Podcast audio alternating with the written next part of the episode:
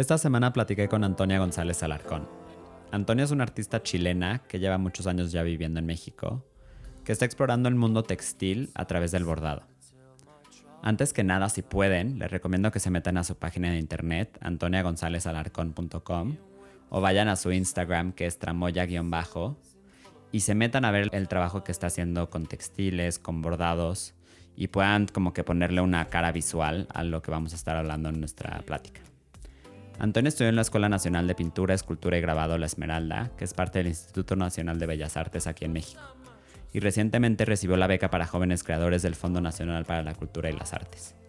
Antonio es un artista que además de haber estado presente en varias galerías, busca y quiere una, una relación bastante cercana con las personas que les gusta su obra y que pueden comprar su obra.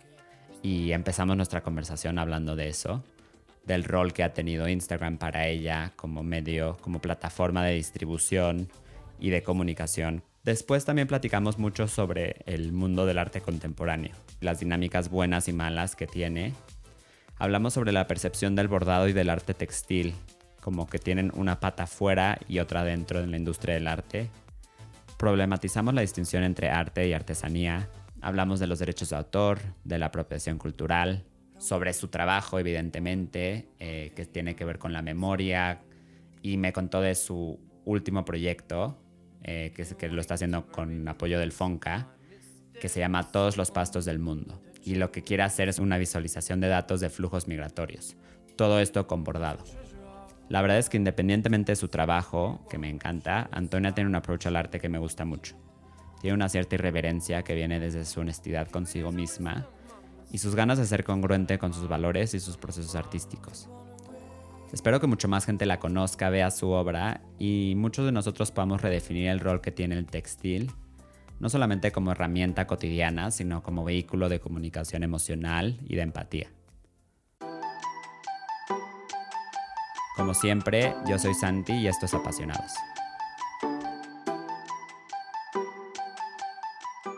Primero, antes que nada, muchas gracias, Antonia, por estar aquí. Ay, hola, muchas gracias a ti por invitarme. Estoy muy contenta. Yo también. Eh, la verdad, te, te, he seguido en Instagram durante los últimos meses y tu trabajo me encanta. Y me encanta que es el tema textil, como que tiene una materialidad, una parte súper bonita, que no está tan explorado, en mi opinión, o que, bueno, por lo menos yo no sé mucho al respecto.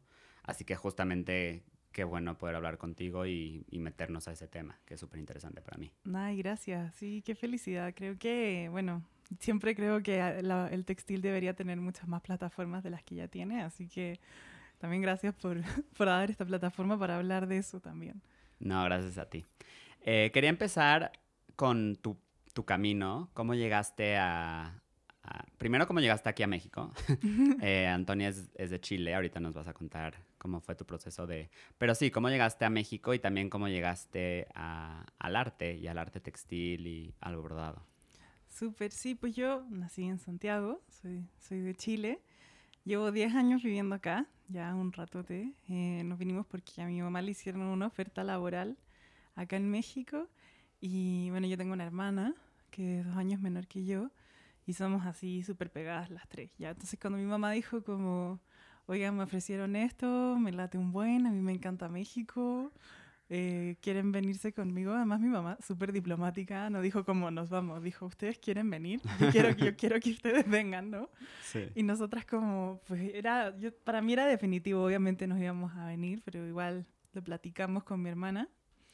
Y ya, pues, sí, nos vinimos todas, yo tenía 16 y la verdad, muy contenta de llegar aquí. O sea, este es el país. Yo lo amo. O sea, yo soy súper feliz aquí. Me encanta vivir acá.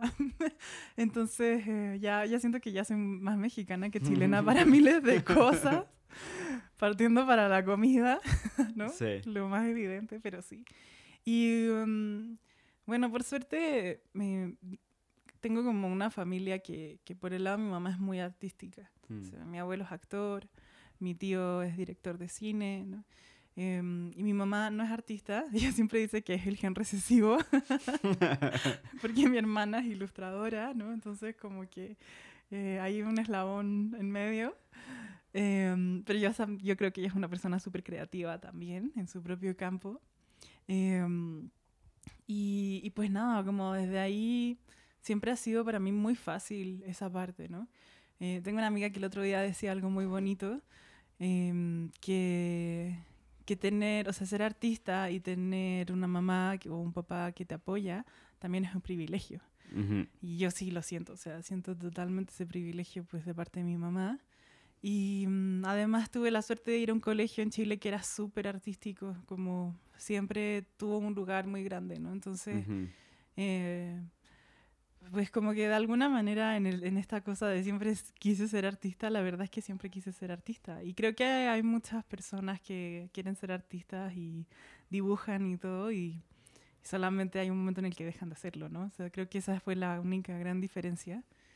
Y, mm, y, y, pues obviamente pues todos los privilegios que puedo decir de tener una familia que me apoya, ¿no? De como decir, oye, mamá, hay que ahora estudiar arte y que mi mamá dijo, uy, al fin, ¿no? O sea, ya era hora que ya dijeras como, ya, te, que vas a ser artista, ¿no? Y, mm, pues sí, eso ha sido súper bueno para, para como mi, mi proceso. Y hay, hay un tema de, de, decirte a ti misma artista, ¿no? Como de, de aceptar qué es lo que quieres hacer. Claro, totalmente. Y que además creo que... Eh, es súper loco porque yo antes de, o sea, yo estudié en La Esmeralda aquí en la Ciudad de México. Y antes de entrar a la escuela, para mí era más fácil decirlo. y como que durante la escuela casi que... O sea, yo amé ir a la escuela. Yo tengo que decir que soy una ñoña fatal, así. Yo amo estudiar, como eh, amo estar como en este proceso académico todo el tiempo. Entonces, encanta. La, la, Esmeralda es, es la escuela como de artes de la UNAM, ¿no? No, esa es, la, esa es la FAD ahorita. La, una, eh, la Esmeralda es de, de Limba, ¿no? Ah, de Bellas Artes. Y está en el CENART, ahí en Churubusco con, con, Tlalpan. Okay. Y pues es pública, entonces creo que a mí, para mí un montón de cosas como que tenían que ver con eso. Como que cuando yo llegué acá, la educación en Chile es carísima, ¿no? Mm. O sea, no importa dónde vayas, tienes que pagar. Eh, y yo estando aquí, yo dije, yo nunca voy a pagar por mi educación hasta el fin de mis días amén. O sea, yo lo prometí, como que era algo que para mí era importante. Y pues me encantó pues entrar a la Esmeralda. Em, y, y que claro, también estar en una escuela de arte cuando quieres ser artista también te reafirman un montón de cosas, ¿no? Y creo que de las experiencias más ricas es estar como con esa cantidad de compañeros que son así gente que yo me acuerdo cuando entré, o sea, como que tú eres esa persona que en la prepa era como, hay que hacer un dibujo, ay, pues tiene que ser Antonia, Antonia es la que mejor dibuja, ¿no? Sí. Todos esos, todos los que estábamos ahí éramos esa persona. Ahí concentrados. de nuestras propias escuelas. Y como de repente todos eran increíbles, mucho mejores que yo en mi percepción, ¿no? Y si estas personas tienen unos talentos y unos conocimientos que yo eh, encuentro que son impresionantes, ¿no? Y como en ese momento fue como, ok, pues tengo de dos, o sea, o me abrumo y encuentro que yo soy una basura de la vida, o pues aprendo de esta gente, ¿no? obviamente tengo mucho que aprender. Y eso fue, y para mí fue súper, súper rico. Y también pues uno sale de la escuela de arte con un buen de achaques, ¿no? Y entre eso creo que es el, el, el nervio de llamarte artista, ¿no? Sí. Eh, como de decir ya ya no soy un estudiante, ahora soy un artista, o puede ser estudiante y artista, o sea, yo sí creo en eso, ¿no? Em, pero pues entre, claro, dinámicas con compañeros y maestros y tal, de repente es un proceso el decir, pues yo soy artista, o sea, el otro día firmé un, un contrato que decía... Antonia González Alarcón, edad 26, profesión artista. Y yo decía, wow, qué chistoso. Sí soy artista. sí. sí. soy un artista, o sea, de esto, pues sí. Em, es, como divertido también. o sea, a mí me hace mucha gracia. Como que creo que me lo dejé de tomar como con un peso severo y más bien como algo que me permite hacer pues todo lo que yo quiero hacer, ¿no? claro. Pues, sí, es como, sí, soy artista, ¿no?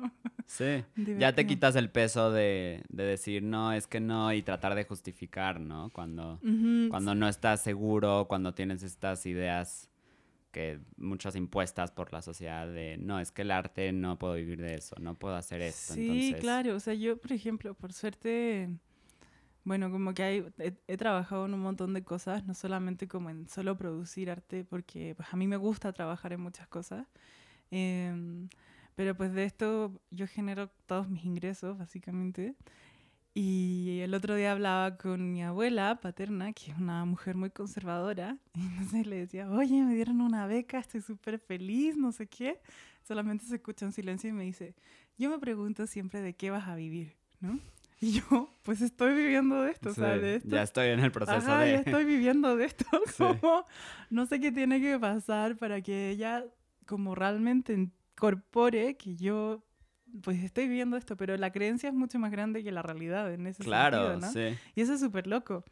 Sí. Y muchas veces también es irónico porque, digo, los caminos más pensados como más seguros o como que tienen más eh, estabilidad o seguridad financiera, o sea, también lo que nos ha enseñado COVID es que nada en este mundo es, digamos, estable al 100%. Sí, Entonces, creo- sí, y como muy chistoso porque mm, un montón de gente me ha preguntado como, ay, entonces en estos tiempos, como no sientes un buen de incertidumbre, y yo pues soy artista, como soy reina de surfear la incertidumbre, ¿no? Claro. Como, pues la incertidumbre es el día a día, como que me, pues, sí, o sea, está bien, ¿no? Mi condición es la misma y tengo que tener pues la misma disciplina y la misma ocu- nivel de ocurrencia, ¿no? Como de poder como inventar métodos y tal. Y creo que los artistas estamos en eso todo el tiempo, ¿no? todo el tiempo. Entonces de repente para mí en particular fue como, ah, pues o sea, estoy un poco en lo mismo, ¿no? Sí, no mismo- veo el cambio. Ajá, en el mismo nivel de incertidumbre que antes, porque como curiosamente creo que, o sea, para mí este año yo nunca había tenido como tanta venta de obra, ¿no? Y creo que es muy chistoso porque finalmente eh, la gente pasa más tiempo en sus celulares, ¿no? Entonces yo creo que por eso ven más cosas y pasa más tiempo en sus casas, entonces dicen, podría poner algo aquí, ¿no? Claro, ya veo esta pared nueve horas al Ajá, día. Y pues ya no estoy gastando dinero en alcohol, como que podría gastarlo en arte. Sí. ¿no? Y yo digo, también obviamente diciendo esto, sabiendo que es un sector súper específico, Claro. ¿no? Como que accede a redes sociales y a todas estas cosas, pero, pero como sacar ventaja de esas como pequeñas olitas, creo que finalmente es lo que hay que hacer todo el tiempo cuando eres artista, ¿no? Y que creo que es un es una habilidad que más y más, y lo ves en, en el discurso, no sé, del emprendedurismo y, y esta idea de, justo como dices, me gustó como surfear la, la incertidumbre, es una, es una habilidad súper importante en esta época.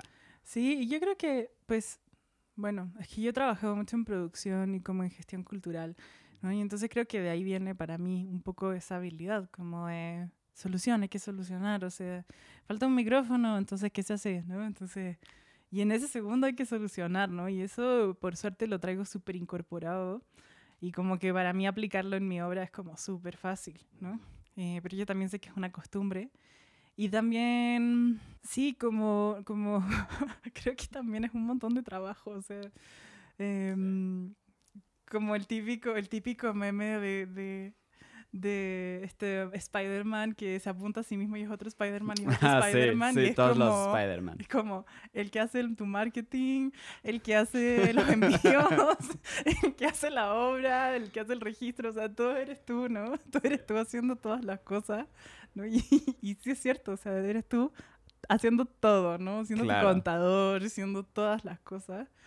Y que luego puede ser súper abrumador, ¿no? Sí. Y que también creo que la tecnología, la verdad, ayuda. Yo, bueno, soy freelance también en, en Ujú. otras cosas y sí nos, nos ha ayudado por lo menos la tecnología a... Sí somos nuestro propio marketing y sí somos nuestro propio contador y así, pero por lo menos ahorita hay plataformas donde podemos distribuir el trabajo más fácilmente. Totalmente. Y creo ¿no? que, por ejemplo, justo como en este asunto del arte, no el arte contemporáneo, Ujú. que luego tiende a ser súper lejano y ser eh, súper elitista y de ciertos espacios. Y eso es algo que a mí creo que en algunos momentos me gusta, obviamente, no voy a decir que no, así que obviamente me gusta tener mi pieza en una galería. Claro. Eh, sería mentira decir como, no, no, abajo toda la galería. Pero también creo como de repente tienes esta herramienta como por ejemplo Instagram y que puedes volver como mucho más vernácula toda la experiencia, ¿no? Eh, y que justo el otro día hablaba, tengo como unas amigas con las que hablamos mucho de estos temas y que también son artistas. Y, mm, y hablábamos de vender ¿no? en Instagram y cómo se vende y que, por ejemplo, nadie pone sus precios porque eso es una tendencia del arte y que luego, eh, ¿Cómo, ¿Cómo accedes, no? En serio, ¿cómo haces tu puente entre tu nervio de arte contemporáneo y como la gente? Y yo le decía, es que, por ejemplo, si alguien va y mira su sala y dice, me encantaría poner un cuadro aquí, nadie va y googlea mejores galerías de la Ciudad de México, no como para comprar una pieza, no, ¿no? Em, se va a meter a Instagram, ¿no? O va a ir a una tienda, o sea, como a cosas que en serio pueden acceder, porque el primer mensaje que da una galería es, esto tú no lo puedes pagar, ¿no? Y eso es súper fuerte, porque creo que... Mm, em, ahí, es una labor de como quitarse un poco el nervio de la, de, de, la élite, ¿no? Porque además es súper ficticio, ¿no? Es como que realmente haya una élite, no es que así estés gozando de unos beneficios increíbles, ¿no? Em, y a mí esa cosa como de, tener este contacto súper directo de, ah, tengo esta obra, foto, foto, foto, tengo estas piezas, ¿no? Em, y las estoy vendiendo. Y está a la venta. Y está a la venta y la gente dice, ay, pues cuánto es, cuánto cuesta, ¿no?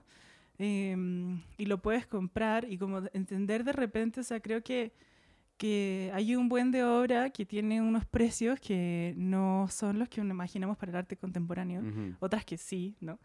Em, pero era algo como que justo platicábamos por Instagram, ¿no? Para mí, por ejemplo, es mucho más importante que alguien pueda tener una pieza mía que no pueda tenerla. O sea, prefiero mil veces decir, ok, veamos qué podemos hacer antes de, no, bueno, es que mi precio mínimo es 15 mil porque soy artista, ¿no? Em, y pues la verdad es que es algo que sí se como prevalece en el sistema, pero que justo creo que este nivel como de autogestión que se como ha alcanzado durante la pandemia, también viene a cuestionar todos esos sistemas. Claro. Y que a mí se me hace muy interesante el hecho de, estoy totalmente de acuerdo contigo de toda esta, como la parte del, del circuito de arte y sobre todo el arte contemporáneo también, de exclusividad, de misterio, de no acceso a las personas, digamos, comunes y corrientes como todos nosotros. Pero también creo que lo que está haciendo las plataformas, aparte de democratizar y como dices, el acceso y que tú puedas vender directamente, también creo que de una forma está, está haciendo que el trabajo hable por sí mismo. ¿No? Mm. Como que yo he visto mucho, y digo, esto es mi, mi, opinión, pero he visto mucho arte contemporáneo y veo muchas piezas que no, no, a mí no me inspiran, no me remite nada, no me gustan, no les entiendo. Y veo la explicación, y hay una explicación muy rebuscada y que buscando quién sabe qué, y como que una cita a un filósofo, una cita, ¿me entiendes? y como que creo que toda esa parte que viene en la explicación después de, si la obra en sí misma no te lo puede decir, creo que ahí hay un error. Pero también hay mm. un error en el sentido de no le entiendes porque no porque eres común y corriente, ¿no? Claro, o sea, yo creo que a mí me, a mí me pasa, por ejemplo, a mí me gusta muchísimo la escritura y hay muchas veces, y bueno, y no solo la escritura, también la investigación, ¿no? Y de repente me pasó eso, como que dije, uy, este, ¿cómo hago yo para puentear esto justo que es, voy hago un bordado sobre la migración de las plantas y dónde queda toda la información que yo busqué, ¿no? Y cómo puedo comunicar eso. Y creo que justo lo que pasa es una, es una cosa de comunicación, ¿no? Como que yo no, particularmente yo como que no creo tanto en esto de, que la obra tenga que hablar siempre por sí misma. Creo que hay obras que sí y otras que no. Em, pero, por ejemplo, o sea, creo que, que, el problema o la ruptura está en el momento en el que hay un texto que es, que es una explicación y no es una explicación, ¿no? O sea, es un texto que no está hecho para la persona que lo está viendo, o sea, está hecho para los sistemas, ¿no? Para decir, uy, somos muy brillantes, muy inteligentes, ¿no? Se nos ocurren un montón de cosillas, ¿no? Em, y, mm, y, siento que ahí existe el problema, ¿no? Como cuando, porque, porque a mí sí es una cosa que me preocupa todo el tiempo, ¿no? Y acá pues me gustaría hablar, por ejemplo, hay una artista que se llama Rita Ponce de León, y una vez decía, es que si tu mamá no entiende tu arte, o tu vecino, o tu amigo, ¿y entonces qué? ¿No? Eh, ¿Para qué? Y a mí me gustó mucho cuando dijo eso, porque sí, em, sí, o sea, para, para, mí es una preocupación constante, ¿no? Tratar de explicarle a mi mamá qué es lo que yo estoy haciendo en un lenguaje en el que ella lo entienda y em, en el que yo realmente estoy tratando de hacer un puente con ella, ¿no? O sea, no solamente, y, y ella es un símbolo de un montón de cosas, ¿no? Como cómo hago un puente con, con gente que justo no estudia arte contemporáneo, no estudió curaduría, o lo que sea, o historia del arte y que mire y diga, oh, claramente está referenciando a Joseph Boyce, ¿no? Como... y creo que hay un montón de arte que está hecho para eso y tampoco está mal, ¿no? Como existen contextos, ¿no? Y tienen una intención de un diálogo, pero como que mm, no me interesa. Sí. ¿No? Justo. Em, como ese diálogo en el que va como solamente entre un grupo de gente que es muy pequeño también, ¿no? Sí. Y se queda a nivel institucional o, como a nivel especialista. Y... Exacto, y como, eh, y justo pasa esto, como, oh, la gente común no puede entender el arte, ¿no? Es como algo que, que está en todos lados, ¿no? Em, y, y, que creo que es súper problemático si es que el mundo del arte no se voltea a decir, oigan, y aquí, ¿no? Eh, porque por mucho tiempo, y creo que en muchos espacios todavía, eh, dicen, ah, pues X, ¿no? Tema de ellos, a mí eso no me importa, a mí me importa que otros galeristas vengan y, y digan, ah, mira, y se compran obra entre ellos y coleccionan entre ellos, y es un sistema que a mí no me interesa, ¿no? Claro. Em, y que porque, y también entiendes la reacción del público común, digamos, de decir el arte para qué, por qué, no me interesa porque justamente ha sido ese el planteamiento. Sí, y que, o sea, yo diría que hay un montón de veces que he ido a exposiciones y que estas exposiciones yo no las entiendo. ¿no? O sea, y que, o, sea, o que ya en casos más dramáticos me han dicho como, oye, pues te queremos invitar a este proyecto, aquí te mando la carpeta y veo la carpeta y leo el texto y lo leo una y otra vez y yo, pero entonces, ¿qué tengo que hacer? ¿Qué quieren de mí? no entiendo nada, ¿no?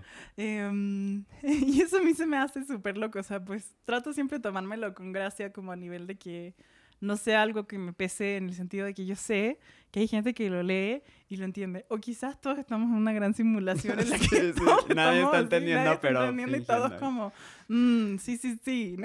claro que sí. Claro que sí, esto es importantísimo, ¿no? Y creo que eso pasa demasiado seguido, ¿no? Sí.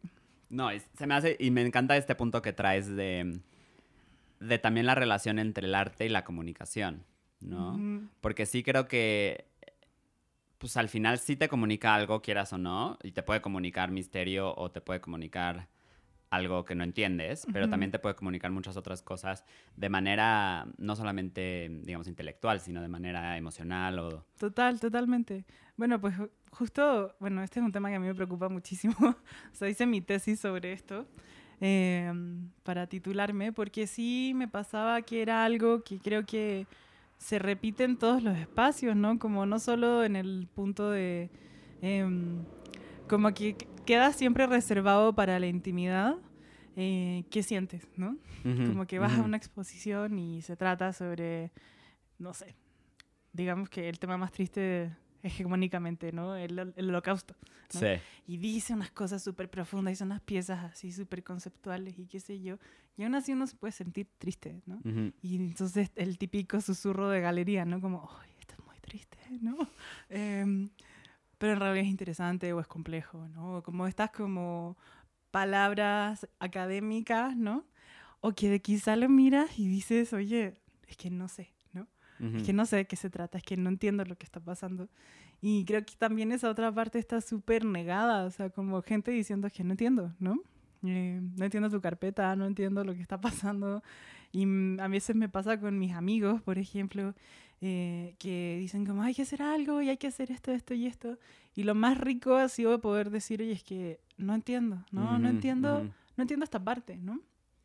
Ah, y generalmente, pues solo te la explican. Claro. ¿No? Y, y creo que, que, también va, dentro de lo mismo, ¿no? Oh, me emociona un buen decir que me emociona ir a una galería, me emociona exponer, me emociona escribir un texto para una revista, ¿no?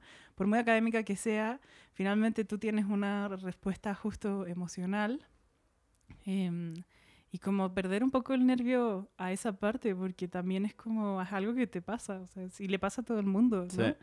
Eh, creo que son esas dos cosas que están ahí como muy de la manito, ¿no? Sí, y que, porque también, digamos, a nivel institucional está, o sea, hay muchas reglas implícitas y el arte, no por ser arte, está como fuera de, de esas reglas, ¿no? Sí, exacto, y que además como cosas como, siempre me acuerdo de una exposición a la que fuimos con un amigo de, de la universidad y que estábamos en esta sala así gigante y estaban como estas piezas puestas en unos cubos de vidrio y yo le digo, oye, Nico, no sé qué cosa. Y él me mira y me dice, ¿por qué susurras? como, como justo tratando de, de, o sea, como de romper esa dinámica, como Sí. tan internalizada de vamos a hablar aquí, como que estuviéramos en una iglesia. Claro, como de del respeto, arte. de... Sí, sí, sí. ante de- las piezas y la gente que se enoja, ¿no? Se enoja si hablas fuerte, es como mi experiencia estética. Así, Sí, sí, ¿no? sí. Como, eh, que, que es divertido porque al final en el fondo, mm, digo, creo que hay un montón de, de contextos que sí lo ameritan y creo que eh, al final si una pieza es una propuesta para eso, pues también es interesante, ¿no? No necesariamente es como, ay, no, hay que todos empezar a gritar en el museo, ¿no? Em, pero también como, uno como, como esas reglas mismas vienen de estos, de estas como concepciones también, ¿no? Ujú. Sí.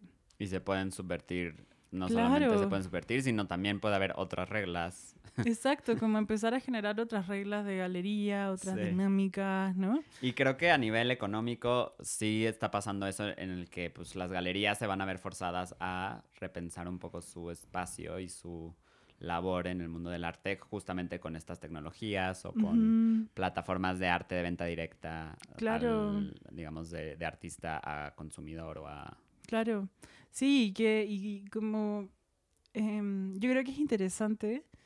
Em, o sea, no quiero como trashear todas las galerías del mundo. Yo he trabajado Sí, con no, no, no. galerías súper chidas, por Sí. suerte, ¿no? Em, y que te tratan súper bien como artista y eso es una, un regalo, la verdad. Eh, porque pues muchas veces sí es como, yo soy el galerista, yo te estoy haciendo un favor, ¿no? Ujú. Em, y esas son dinámicas de poder. Y, esa, y hay un montón de, de todas esas dinámicas que creo que tenemos internalizadas también y que em, terminan siendo justo, no- ni son cómodas para el artista, ni son cómodas para los consumidores y que de repente, em, pues sí, como justo creo que en esta vida pandémica ha sido como, ok, pues entonces, ¿cuál es la labor de la galería, no? Eh, y que creo que es súper interesante que sea algo que se piense, ¿no? Sí. De manera real, así como qué puede hacer la galería por, por, por dinámicas más horizontales, ¿no? Y de apoyo, eh, digamos, también de... Obviamente tienen la función de legitimización, pero también en el, digamos, en este contexto digital, también cuál es su función. Sí, De claro. plataforma, de distribución, de mediación, ¿no? Como, y está importante, como dices, no es, que, no es que todas las galerías son malas o todas las galerías son eh, snob, pero. Que es- es- esta pregunta sí es interesante y sí creo que va a hacer que muchas galerías mejoren o Ujú. cambien o O sea, se sí, que se reinventen. transforman, ¿no? Sí, Ujú. sí, sí. Y ahora, retomando un poco tu, tu proceso hacia el arte, ¿cómo te interesaste eh, en el bordado o en el arte textil o en Ujú. la tela? ¿Cómo Pues, fue ese proceso? Es chistoso porque la verdad fue un proceso bien como orgánico, o sea, de como mucha, mm, quizá como intuición, o sea, como que la, la ropa, por ejemplo, es algo que siempre me gusta, o sea, toda la vida vi Break Runway y mi mamá siempre me hacía mis disfraces para las presentaciones eh, y cosas así, y como que al final esas están ahí como latentes de alguna manera, em, como esos intereses. Yo antes hacía pintura, solo pintura, y yo pensaba que iba a pintar hasta el día que me muriera, bye. Y, mm, y además que en mi familia pues nadie borda, o sea, la última persona que bordaba era mi bisabuela. Em, Mira, qué interesante eso. y fue así como mm, eh, bien, bien interesante porque estaba haciendo una- unos autorretratos, entonces me puse a hacer unos vestidos, yo ya estaba en la universidad. Y eh, como que todo era sobre cicatrices y sobre el cuerpo y las marcas del cuerpo y entonces como que para mí fue evidente como quiero bordar, ¿no? Quiero bordar estas cicatrices. Porque tienen una cosa como, sí, visualmente se me hacía súper interesante.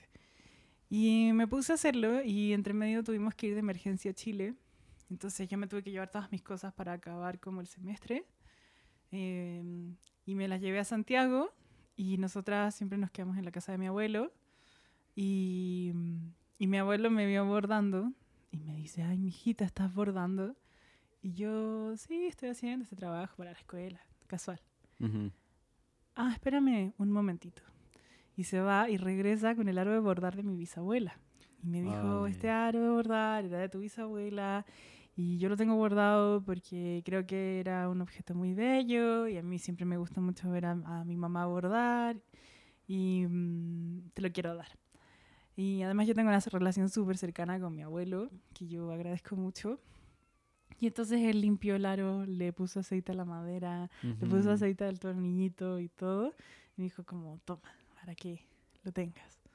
Y la verdad es que era la herramienta perfecta, o sea, era delicioso. Ese es un aro de bordar increíble que además está eh, como suavizado por el tiempo, ¿no? Mm, Em, y que, claro, o sea, fue como muy, muy loca esta cosa de nadie bordó entre mi, mi mamá y mi nieta, entonces como, como sí, se ¿dónde, en qué saltó la momento? tradición, ¿no? Ajá.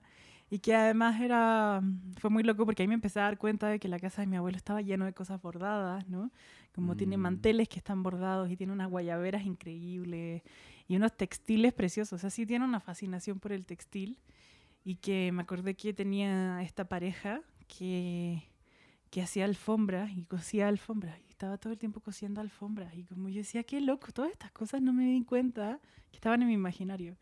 Y ya una vez que tenía el aro de bordar, pues fue así de, uff, esto es es para siempre. Sí. Y fue muy padre porque la verdad es que, mm, como viniendo de la pintura y del dibujo, em, para mí fue como nunca tomé un curso, o sea, solo empecé como a experimentar y experimentar. Y decía como, ok, no tengo que bordar siempre con todos los hilos, ¿qué pasa si bordo solo con dos? Y me empecé a dar cuenta que podía hacer grosores y podía hacer texturas. Y eso solo me fascinaba más todavía y más todavía y más todavía. Y pues ya, o sea, solamente me seguí hasta, hasta hoy, ¿no? Entonces ha sido un proceso muy bonito en ese sentido. Sí. A mí, la verdad, cuando vi tus, tus obras, me encanta justo eso que dices, como esa textura que se ve, o el hecho de que planteas temas más abstractos o abstraídos de la naturaleza, pero se, se entiende y como que como este tema de comunicación, comunican algo, pero al mismo tiempo que es algo que tiene lo textil, que es, es tan cotidiano que muchas veces no lo toma lo tomamos for granted, como que decimos, sí, ahí siempre está, o pues tu relación con el textil es diaria, te vistes con ropa todo el tiempo, tus sábanas, tu colcha, Ajá, sí, ¿no? sí, como sí. que es también darle, retomar esa importancia que puede tener o ese... Claro, sí, porque em, supongo que también desde ahí yo estoy como en esta... O sea, ya de por sí para mí como que hay un montón de cosas que yo creo que hay que repensarse del arte contemporáneo. Y el otro día sí tuve que hacer como la, la, así, una revisión interna y decir, a mí luego el arte contemporáneo me da miedo. O sea, me Ujú. da miedo ponerme ahí, es un lugar súper vulnerable, ¿no? en Mm, que hay mucho juicio ¿no? de los sistemas. ¿no? Em, y por ejemplo, el textil justo ha sido algo que siempre ha estado como dentro y fuera. ¿no? Y justo por esto que tú dices, ¿no? como es algo que todo el tiempo está dado por hecho, está como en el, ¿no? así como eh, en el trasfondo de las cosas y que bi- buen- bien en parte ha sido porque es una labor de mujeres, ¿no? mm, em, ujú. Y como, ay, no, las mujeres hacen estas cosas así chiquitas, sentadas y eh, sienten demasiado. Entonces hay, hay que Mm, tenerlas ahí en el cuarto de bordado. Em, y entonces de repente como, para mí sí, así, sí es como justo una labor todo el tiempo como poner el textil ahí, decir Ujú. como esto existe, es importante, hay que seguirlo viendo. Y al mismo tiempo también gozo de las ventajas de poder existir en otros contextos, ¿no? Como no solo en el arte contemporáneo, me encanta poder todo el tiempo estar con una pata afuera y decir ujú. como también es eh, manualidad, también es artesanía, también es como, sí, labor, lo que sea, porque a mí, aunque pierde como esa calidad como del prestigio de lo que uno pensaría que es ese reconocimiento, ¿no? También es pues una libertad poder jugar fuera de, esa, de ese campo y poder como liberarte un poco, ¿no? Sí, y explorarlo más. Sí, como de una manera en la que a mí me interesa. O sea, justo el otro día hablamos de los encargos, por ejemplo, con una amiga. Y que eh, en general así es como, ay, no, no quiero hacer un encargo, ¿no? Como que los encargos son estas cosas que haces porque necesitas lana, ¿no? Ujú. y yo, yes, ¿no?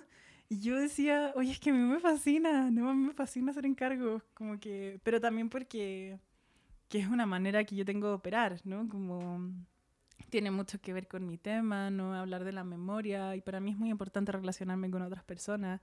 Entonces que de repente alguien llegue y me diga, como tú, ¿no? Como, ay, no, está este lugar y para mí es súper importante y tiene este significado emocional y para mí es como, wow, qué privilegio mm. que esta persona confíe en mí eh, para pues, representar esos momentos o como, ¿no? Son, son ese tipo de cosas. probablemente si alguien llega y dice, quiero un bordado de la cara de mi papá, yo le voy a decir, pues probablemente no lo puedo hacer, ¿no? Sí. O quiero, quiero un bordado de Box Bunny para el cuarto de mi hijo.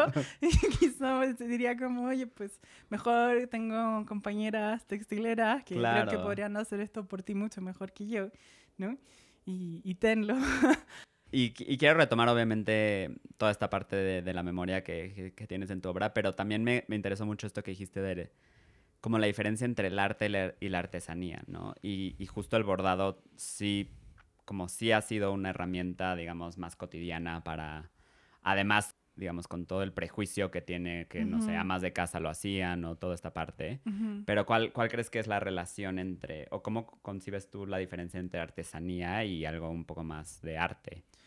Pues creo que es bien conflictivo hablar de como de la separación ya, justo porque, bueno, es algo en lo que yo no creo tanto, ¿no? O sea, finalmente muchas veces el arte existe como arte, así arte, em, por el contexto en el que está. O sea, porque hay una mm. institución que lo avala, ¿no? Hay alguien que está diciendo que es arte. Y que puede ser que esa persona seas tú y de repente, ¿no? No sé, por ejemplo, justo hablando de Instagram, ¿no? Tienes seguidores y todos dicen, no, es que me encanta tu arte, ¿no? Mm. Em, y todas esas personas te están apoyando, como que va por ahí. Y también es una cosa bien, pues, colonial, ¿no? El decir la artesanía la hacen las comunidades, ¿no? Eh, sí. Y luego hay otro tipo de definiciones que dicen como es que la artesanía se hace en serio, por ejemplo, ¿no? Yo también hago cosas en serie, ¿no? Eh, o sea, hay un montón de artistas que tienen un montón de piezas que son todas bien parecidas y podríamos decir que ellos trabajan en serie, ¿no? Sí. Em, pero para nada yo voy a ir a decirle, oye, es que, oye, saca esto de aquí de la galería, ¿no? Porque esto está hecho en serie, ¿no? Em, entonces, finalmente son como este tipo de cosas que además creo que, pues sí, de nuevo, como se sustenta en sistemas verticales, ¿no? De decir como el arte es más importante que la artesanía. ¿No? Como que la artesanía es más chiquita, la artesanía tiene menos propuestas, en cambio el arte se piensa y es grande y uno como es así como bien rimbombante en esta sensación.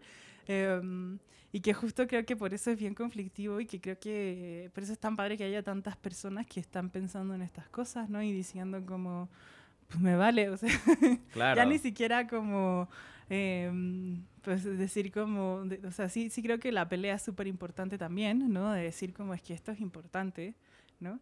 Em, como todo lo que pasa, por ejemplo, con la apropiación cultural de los bordados, ¿no? Eh, que pasa todo el tiempo, ¿no? Que alguien llega y dice, ay, no, voy a hacer esto con Tenango. ¿no? Y es como, pues, nada dirías, voy a hacer esto con Damien Hirst, ¿no? O sea, voy, a, voy a copiar sus cosas, ¿no? Eh, y justo viene también de lo mismo, ¿no? De, de, tener esta consideración de la artesanía. Entonces creo que, pues igual estamos en un momento que ideológicamente está cambiando mucho esa percepción. Em, y ya como a nivel como justo legal, ¿no? O sea, hay leyes que ahora lo protegen y eso creo que es súper padre. Ah, sí. Sí. Que protegen las artesanías. Las artesanías. Okay. Sí, porque justo ha habido un montón de problemas justo con la apropiación cultural. Y el año pasado, principios de este año, prepandemia, diríamos, em, salió una ley de, de, protección de derechos de autor de artesanía, ¿no? Entonces, que, ah, porque pues muchas artesanías no solamente son como objetos decorativos, sino que también responden a una identidad, responden a una cosmogonía, ¿no? A un sistema de creencias y... Y como no había protección para este tipo de creaciones, ¿no? Como grupales, como una comunidad, como Tenango de Doria, ¿no? Hace Tenango. Y el tenango, entonces, ¿cómo se protege de Sara, ¿no? Que quiere hacer una ah, blusa inspirada en tenango, ¿no? O sea, em, y que también tenemos casos nacionales también, o sea, muchas marcas hacen lo mismo. Em, entonces, ¿cómo se protege eso? para que la propiedad intelectual pues o se retribuya, ¿no? Que es por un lado como decir hacer un acuerdo con una comunidad para poder hacer una un como si poder, poder trabajar con, con estas cosas, estos elementos. Exacto, sí, como con acuerdos de como si, oye, quiero usar tu, mi foto, o tu foto en mi película. Mm. ¿Qué quieres, qué derechos te pago, no? Em, y que es algo súper revolucionario, ¿no? Sí. Súper revolucionario. Em, y, y, que creo que es súper interesante que esté pasando, porque es una resignificación total de ese tipo de, de creaciones. Y me encanta también el tema este de derecho de autor, que siempre esto tiene obviamente, como dices, que ver con dónde estás, digamos, en la jerarquía de poder. ¿No? O dónde estás en la jerarquía de legitimización. Porque, como dices, un Damien Hirst te van a demandar al minuto 3, pero si eres un artista que pues, posteaste algo en Instagram y todavía no tienes el reconocimiento, la legitimidad, pues quizá ni siquiera tienes las acciones legales de combatir eso. Exacto, exacto.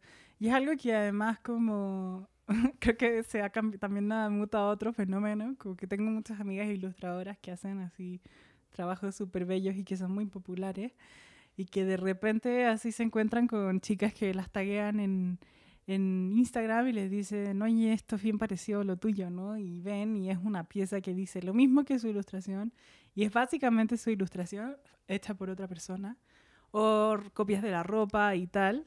Y entonces es como, ¿en qué momento incursionas en una acción legal o no? ¿Qué sé yo? Entonces, generalmente ellas son muy chidas y muy buena onda y entonces les escriben y les dice, oye, claro. Eh, ¿qué onda?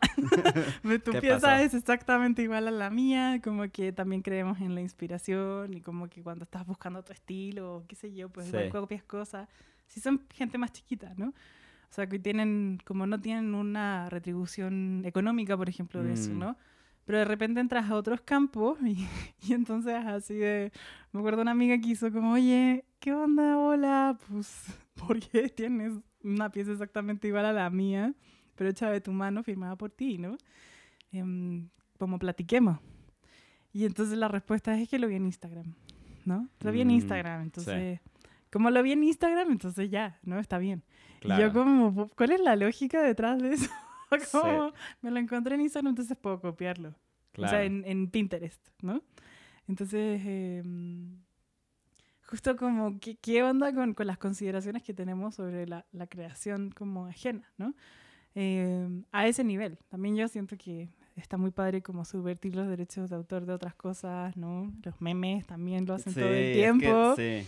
eh, y hay como hay un montón de líneas que tampoco es como coartar la libertad de la gente, eh, pero también la otra cosa es como hacer una una, pues sí, o sea, un sistema económico basado en el plagio, ¿no? Claro. Y, y, además es un tema súper interesante del Internet que lleva muchísimo tiempo, pues desde que se creó al poder replicar toda la información sin pagar, o sea, digamos, sin precio. Sí. ¿Cuál es el rol de los derechos de autor y qué significa una foto que esté intervenida o un meme basada en una foto que toma una persona, ¿es esa foto la misma o es otra cosa? O sea, como que... Sí, está, está, creo que hay un montón de líneas que pues ya luego son casi que distinciones éticas pues, personales, ¿no? Y, eh, no sé, hay un artista que fue muy famoso porque lo que hizo fue que imprimió screenshots de Instagram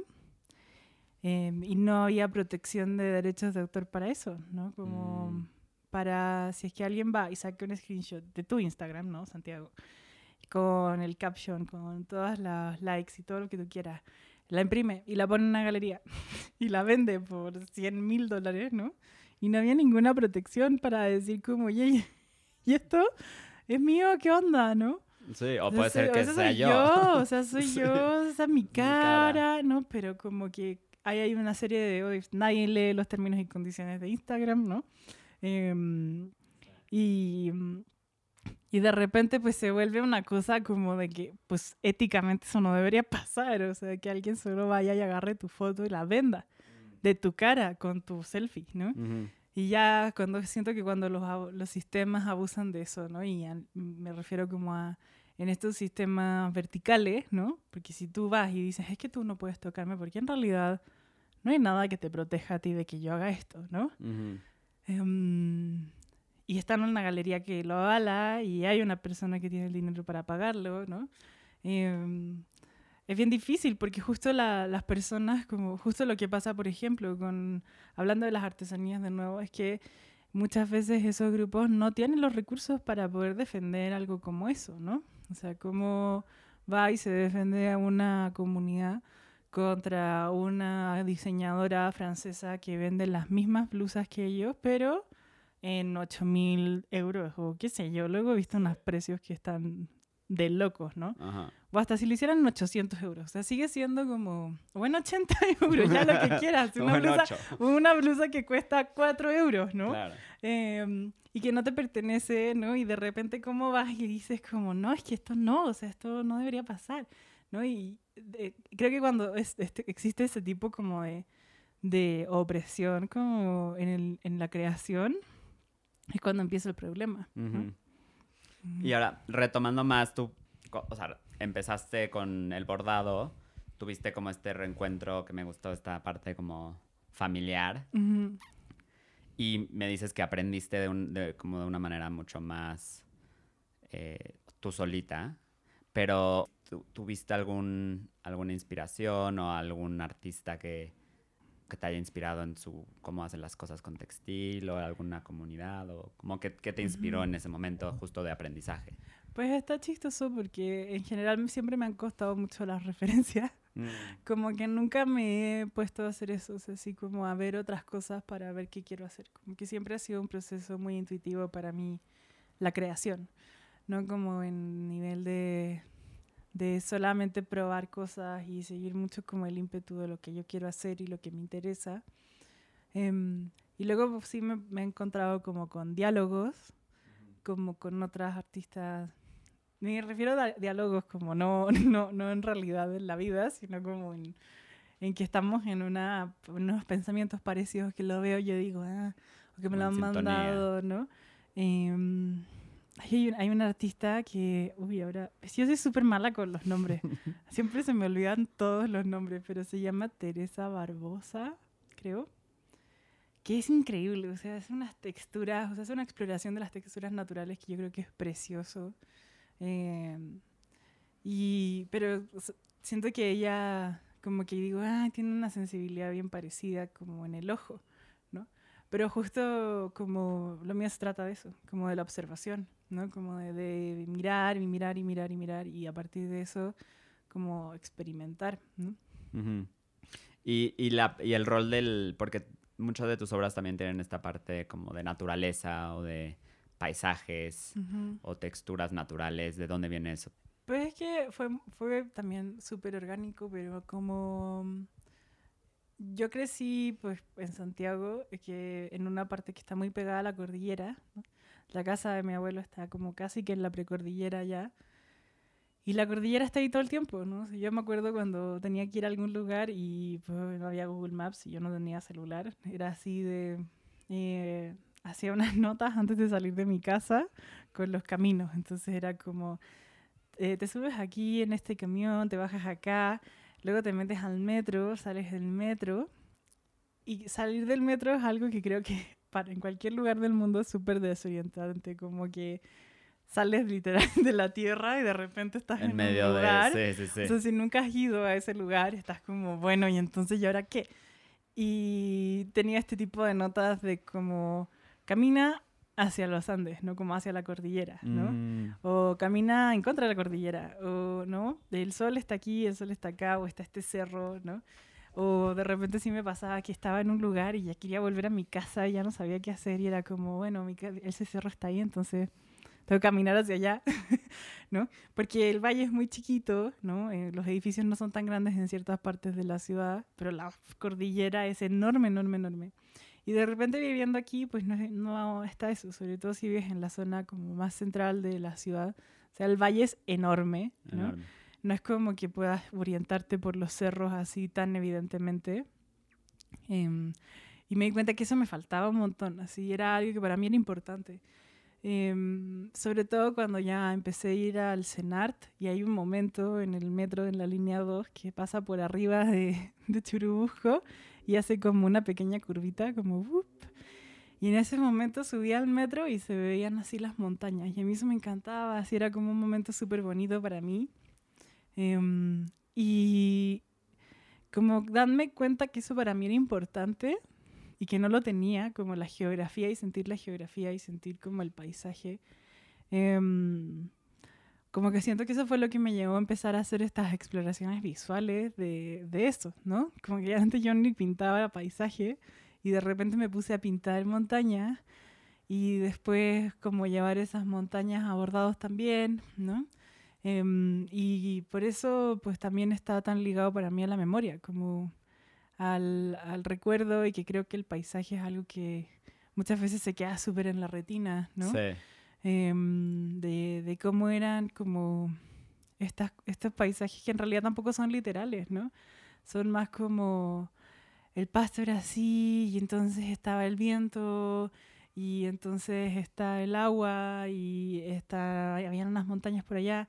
Y como eso es lo que a mí me gusta explorar en mis bordados, como esa sensación del recuerdo, que no es algo completo, no es algo bien fragmentado, ¿no? Como que sucede como por momentos, ¿no? Te acuerdas como, no es como que te acuerdes de las fotos. Sí, no, no, no. como collage. Ajá, te vas acordando de pedacitos y eso a mí me encantó, como ese lenguaje y que además me di cuenta que si usaba ese lenguaje, otras personas podían ver sus propias imágenes, ¿no? Como en eso, porque como no eran imágenes cerradas, eh, podían encontrar como esos puentes con sus propias experiencias. Y eso a mí me, me interesó mucho más que solamente hacer el paisaje, ¿no? Como que, que finalmente es lo que me interesa de, de la calidad que tiene el paisaje me encanta la naturaleza, obviamente. Soy muy feliz tirándome en el pasto y todas las experiencias naturales que pueden existir. Em, pero lo que más me gusta es poder tener ese diálogo, ¿no? Claro. Y lo que me gusta mucho de... Digo, para las personas, métanse Antonia González.com y voy a, obviamente, a taggear el Instagram para que vean eh, de qué estamos hablando, pero también lo que me encanta de, de tu trabajo es que justo esas texturas, como que también como dices, no, no, o sea, no tratas de mostrar el paisaje en su literalidad, sino como en esas partes como muy materiales y entonces eso como que siempre te remita como a un momento más específico. A mí la parte de la textura y los colores me encanta porque sé que hay veces que la montaña, digo, quizá no ves tanto morado o no le ves tanto amarillo, pero sí como en la forma en la que la ves de repente o en cómo le estaba pegando el sol y como que es más bien como que la foto de ese momento más que la montaña en su total descripción. Ajá. ¿no? Además creo que sí, justo lo que tú dices como de los colores. Bueno, para mí me encanta, me encanta los colores, son como las cosas que más me gusta y que por eso tengo millones de hilos, o sea, son así como mi compulsión, ¿no? Em, pero que justo generan otro tipo de sensaciones, ¿no? y que por eso tiene esta cosa como del recuerdo, porque a pesar de que algo es negro, de repente tiene un montón de tonos, ¿no? Eh, y creo que eso, por ejemplo, sí viene de haber hecho pintura, ¿no? Como esas distinciones cromáticas que me interesan mucho em, y que de repente no necesitas como abusar de ellas para generar ese, ese vínculo, ¿no? Como que son como estas pintitas, ¿no? como concentraciones o contrastes, ¿no? Que finalmente hacen que una imagen como pues sea más dinámica. Y también como que específicamente de un momento, o sea, ahorita estoy viendo una ventana con árboles que les está pegando el sol y se ven amarillos. Entonces también es, digamos, si hicieras abstraído eso, quizás lo pintes, lo bordes con amarillo y sabes que solamente es así en un momento del día, ¿no? Claro, sí, sí, que es una, una sensación de un momento, sí, eso es muy bonito. Ajá. Eso me encanta. Y ahora, más hablando de tu proceso, em, ¿tienes alguna rutina establecida tú del día a día o siempre es un...? Pues no mucho, justo porque además eh, creo que mm, lo que de las cosas que más me gustan de trabajar en lo que trabajo, no solamente cuando hago arte, sino también en gestión y cosas así, es trabajar por proyecto y que cada proyecto tiene como su naturaleza y sus necesidades y tal. Personalmente me gusta mucho levantarme temprano pero no empezar a hacer cosas temprano. Como que... me Tomarte tu tiempo. Me mm. gusta tener tiempo en la mañana, ¿no? Okay. Eh, porque yo sé que en la mañana no puedo hacer nada, o sea, no puedo ni sentarme a escribir mails, ¿no? Entonces eh, necesito como, me levanto, eh, tonteo en el teléfono, leo lo que sea, como me baño y luego desayuno. Y me encanta preparar desayuno. Desayunar es como mi momento como alimenticio así perfecto. Em, y ya como para cuando ya ha pasado como dos horas o dos horas y media, ya puedo decir, ya, me voy a sentar a escribir mails. Y como yo sé que eso no es, también, no es muy sustentable si te levantas a las 2 de la tarde, ¿no?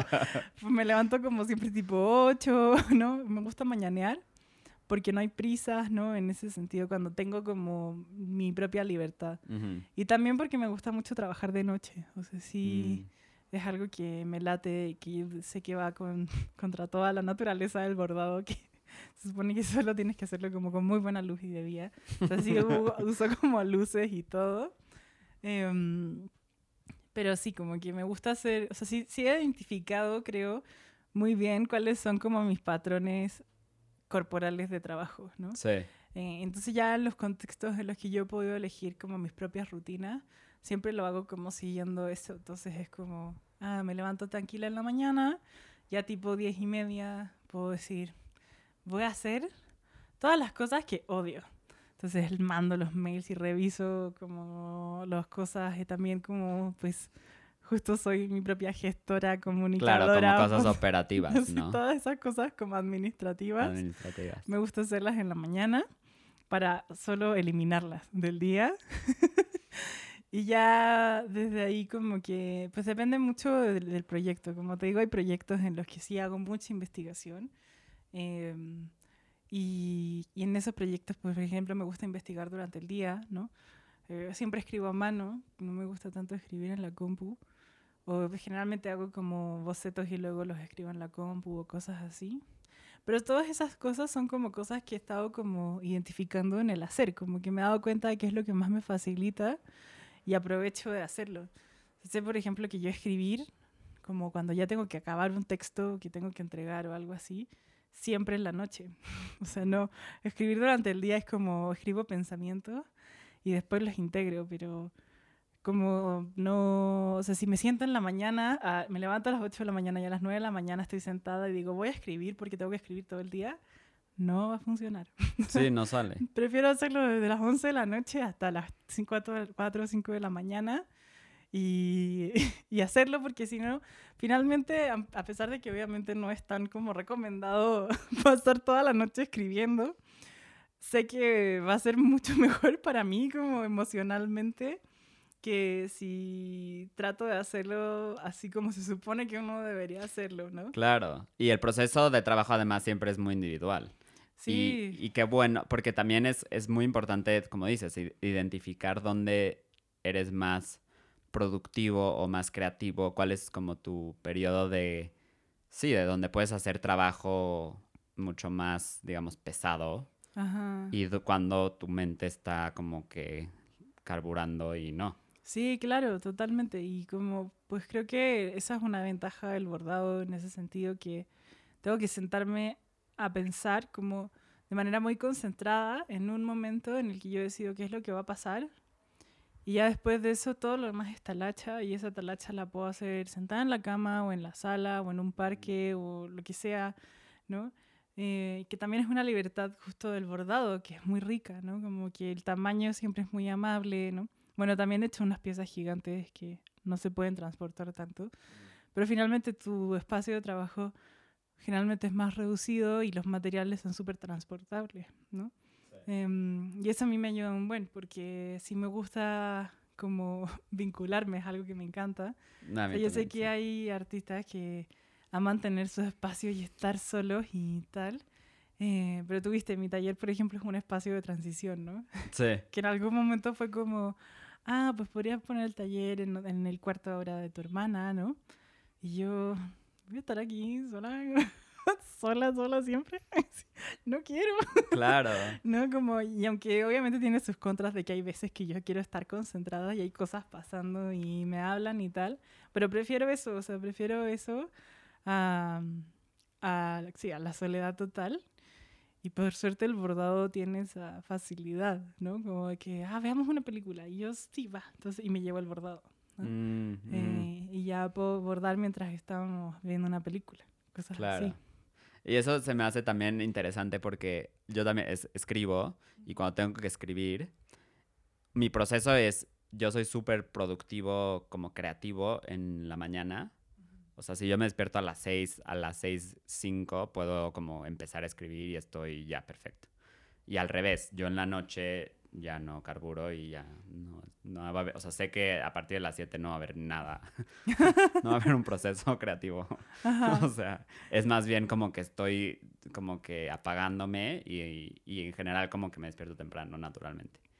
Eh, y me pasa mucho también cuando, cuando escribo que, como tú dices, como está como tránsito de que me voy a un café o a algún lugar donde Ujú. veo a personas, no necesariamente estar como platicando con otras personas, pero nada más el hecho de que pasen, Ajá. como que hay un poco de, no te sientes tan sí. solo, digamos. Sí, o sea, a mí me pasaba con, cuando estaba haciendo la tesis, que obviamente es el texto más largo que he escrito, Ujú. que había un momento en el que yo decía, "Ay, ya no quiero estar sentada aquí, me quiero matar, me quiero matar. no, no puedo estar sentada en silencio más tiempo. Porque además me di cuenta que yo no puedo ni escuchar música cuando estoy escribiendo. O sea, necesito ruido ambiental, ¿no? Em, pero de nuevo, son esas cosas que fue como sentarme y pensar, como, o sea, reconocerme en mis propios Sí. procesos, ¿no? Sí. de qué tengo que hacer yo para facilitarme esto, ¿no? Em, y, y justo también me di cuenta de que ir a cafeterías, por ejemplo, también me servía mucho porque era como hacerme un truco mental, ¿no? Como que ya viniste aquí, ¿acaso vas a procrastinar? Qué estúpida, ¿no? Mm. para qué Claro. o sea, no vas a ver Netflix en una cafetería. Sí, ¿Quién sí, hace sí, eso? No. Como son esas cosas que luego son súper básicas, ¿no? Y que son muy chistosas además. Pero que sí te sirven, o sea, sí te sirven que estás sentado ahí y de repente hay un montón de gente como en su plan, ¿no? Y tú dices, "Ay, pues me voy a poner también a trabajar, como que... Sí, por contagio casi. Ajá, sí, que también sí es como, ya viniste aquí, o sea, porque también como que generalmente me gusta elegir cafeterías que están un poco más lejos de mi casa, como me voy en bicicleta, también el tránsito me ayuda, o sea, hablar en andar en bicicleta es como súper bueno para la mente, eh, porque no puedes hacer nada más, solo estás ahí, ¿no? Como Ujú. estando en la bici y como activando tu cuerpo además. Em, y de repente llegaba y era como, ya vine hasta acá, o sea, me voy a pasar leyendo artículos del New York Times que no vienen ni al caso, Sí. como, ¿por qué? No, no, no, ya, es más fácil volver. Porque si estás en tu casa, eh, um, sí, pues obviamente caes muy rápido en, en, en la procrastinación, Claro. creo yo. Y eso es como la, pues la disciplina, ¿no? De justo tener un espacio de trabajo, eh, que yo sé que, por ejemplo, hay gente que tiene que trabajar en su propio cuarto, pero, por ejemplo, ya desde ahí como, no, pues no lo hagas en tu cama, ¿no? Como Ujú. cosa que cuando te cuestes en tu cama, sientas el... eh, Tu cuerpo sepa que es el momento de descansar, ¿no? y que Sí, si estás sí. sentado en la otra esquina del cuarto es el momento como los perritos, o sea, sí, es, sí te ayuda, Te ¿no? tienes que entrenar a ti mismo. Sí, obviamente. Sí, Sí. sí, sí. ¿Y cómo decides tú? Digamos, sé que es un proceso in- orgánico, intuitivo, pero ¿cómo decides qué idea o qué cosa vas a, sí se va a convertir en una obra y cuáles se quedan en un escrito o como una idea? Pues creo que mi sistema de discernimiento es básicamente como quiero hacerlo o no quiero hacerlo, ¿no? Como me interesa o no me interesa, ¿no? Hay veces que es como, oh, qué interesante es esto, ¿no? Estaría increíble. Y después digo, bueno, no quiero hacer un proyecto sobre esto, ¿no? O hay veces que hay como, eh, también hay veces que hay como una pieza que me interesa, un tema que me gusta, algo que quiero hablar pero no entiendo muy bien qué hacer y hago la pieza y la veo y digo, uy, quedó horrible esto, ¿no? ¿No? Y solo la guardo en el closet. Por suerte no me pasa tan seguido, no sé si será como algo malo, que no descarto tanta obra, ¿no? Ujú. Em, Pero sí, sí es como me ha pasado que de repente es como, oye, esto ya no, ¿no? Y lo guardo y de repente solo lo puedo retomar como meses después en otra obra de otra manera y digo, ah, ya aquí sí funcionó, ¿no? Em, y como así voy eligiendo justo de manera muy, eh, diría que quizá como siempre busco que haya una narrativa, ¿no? Como que sí es algo que creo que es muy particular como de mi trabajo, o sea, que sí es algo que me interesa. Em, entonces también es como hasta dónde lo quiero llevar. Pues, sí, este año hice un proyecto que era sobre la migración vegetal y justo fue como, estoy muy clavada, quiero entender esto, ¿no? Pero también quiero que esto sea accesible para otras personas. Eh, ¿Cómo lo hago? ¿Qué, ¿Qué, tengo que hacer? ¿no?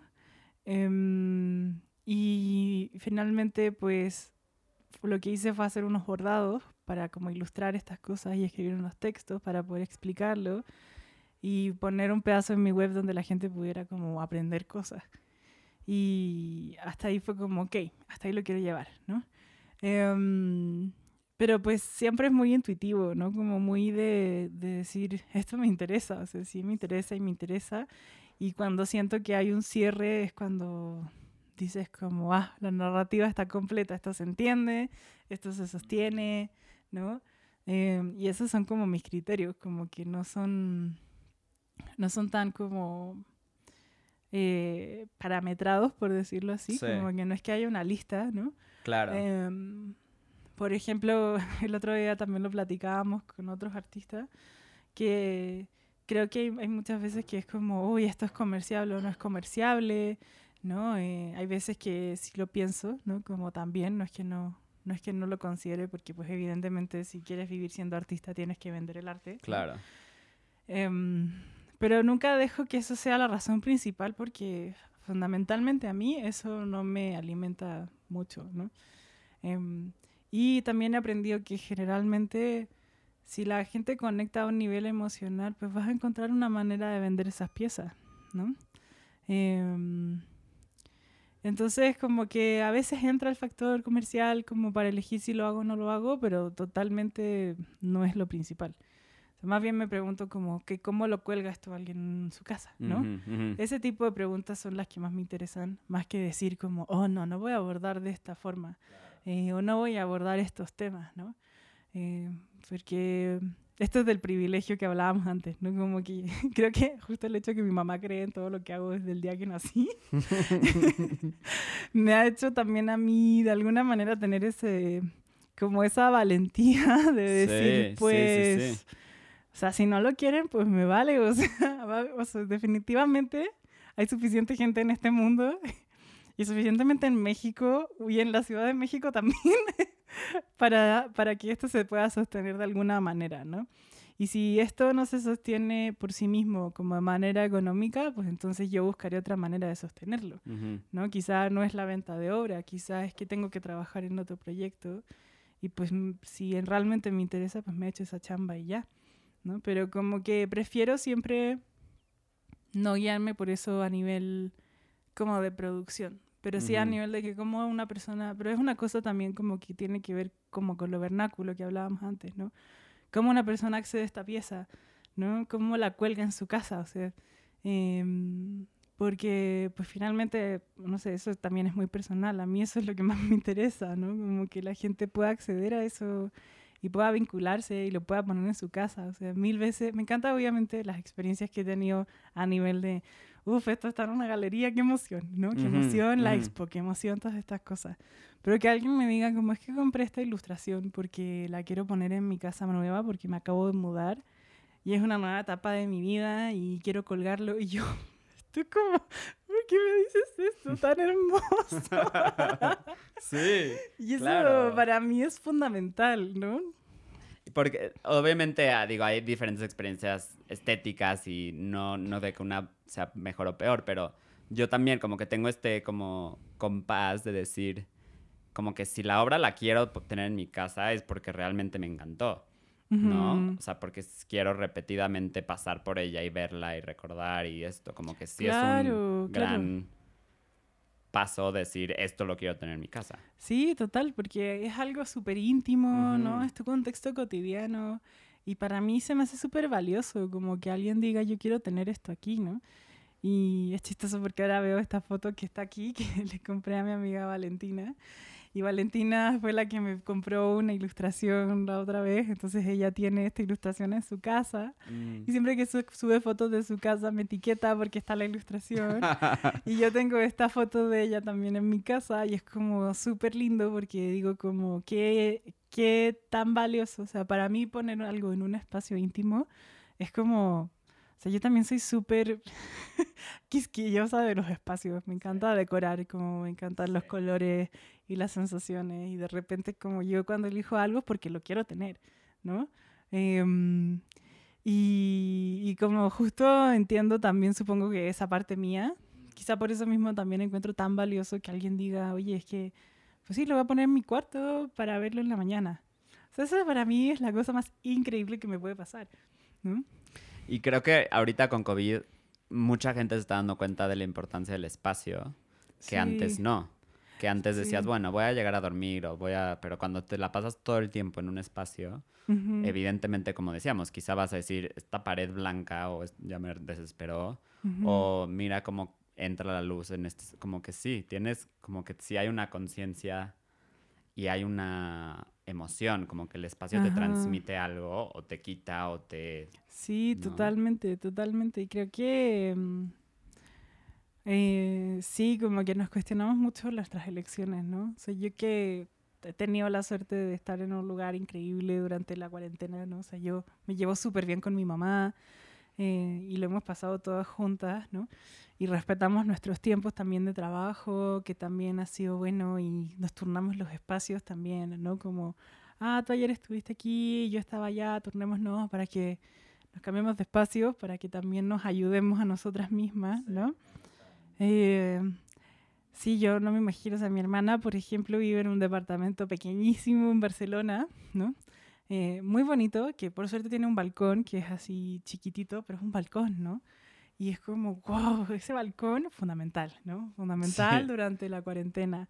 Eh, el vínculo, ¿no? Con las personas con las que vives, ¿no? Que creo que también en esta era de los roomies, ¿no? De repente es como, bueno, no importa, pues vivo con estas personas y no las veo nunca porque siempre estoy trabajando y luego voy a comer con mis amigos y luego voy a la casa de mi novio y ya luego regreso, me duermo y en la mañana me voy. Y de repente están ahí con tres personas 24/7. que, onda, hay veces que sí me han dicho como, es que odio a mis roomies, o sea, ya no soporto esta situación, me quiero matar, solo me quiero ir. Sí. ¿no?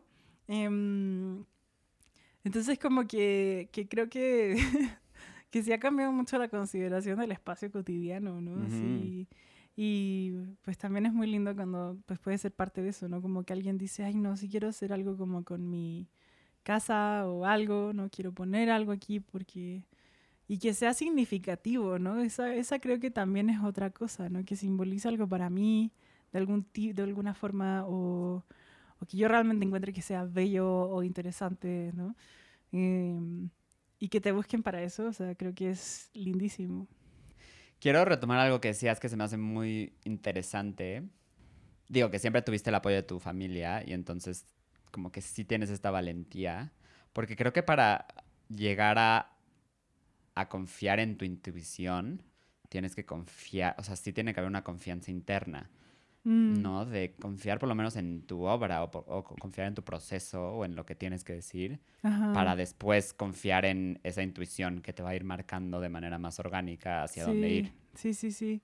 Y que sí, totalmente, porque creo que hay como muchas personas que, que luego aprenden la validación de sus obras a partir de estos contextos como la escuela, por ejemplo, Mm, que luego ujú. puede ser súper frágil, ¿no? Como a nivel de que de que la escuela también es un lugar que te puede destruir, o sea, sí, sí puede ser muy, muy padre y luego también puede ser muy horrible, o sea, sí yo me acuerdo momentos horribles con compañeros que yo decía, es que no entiendo por qué estamos en esta situación, ¿no? Y que hay en verdad hay un montón de otras dinámicas que son inseguridades propias de otras personas, ¿no? Creencias que no te pertenecen, ¿no?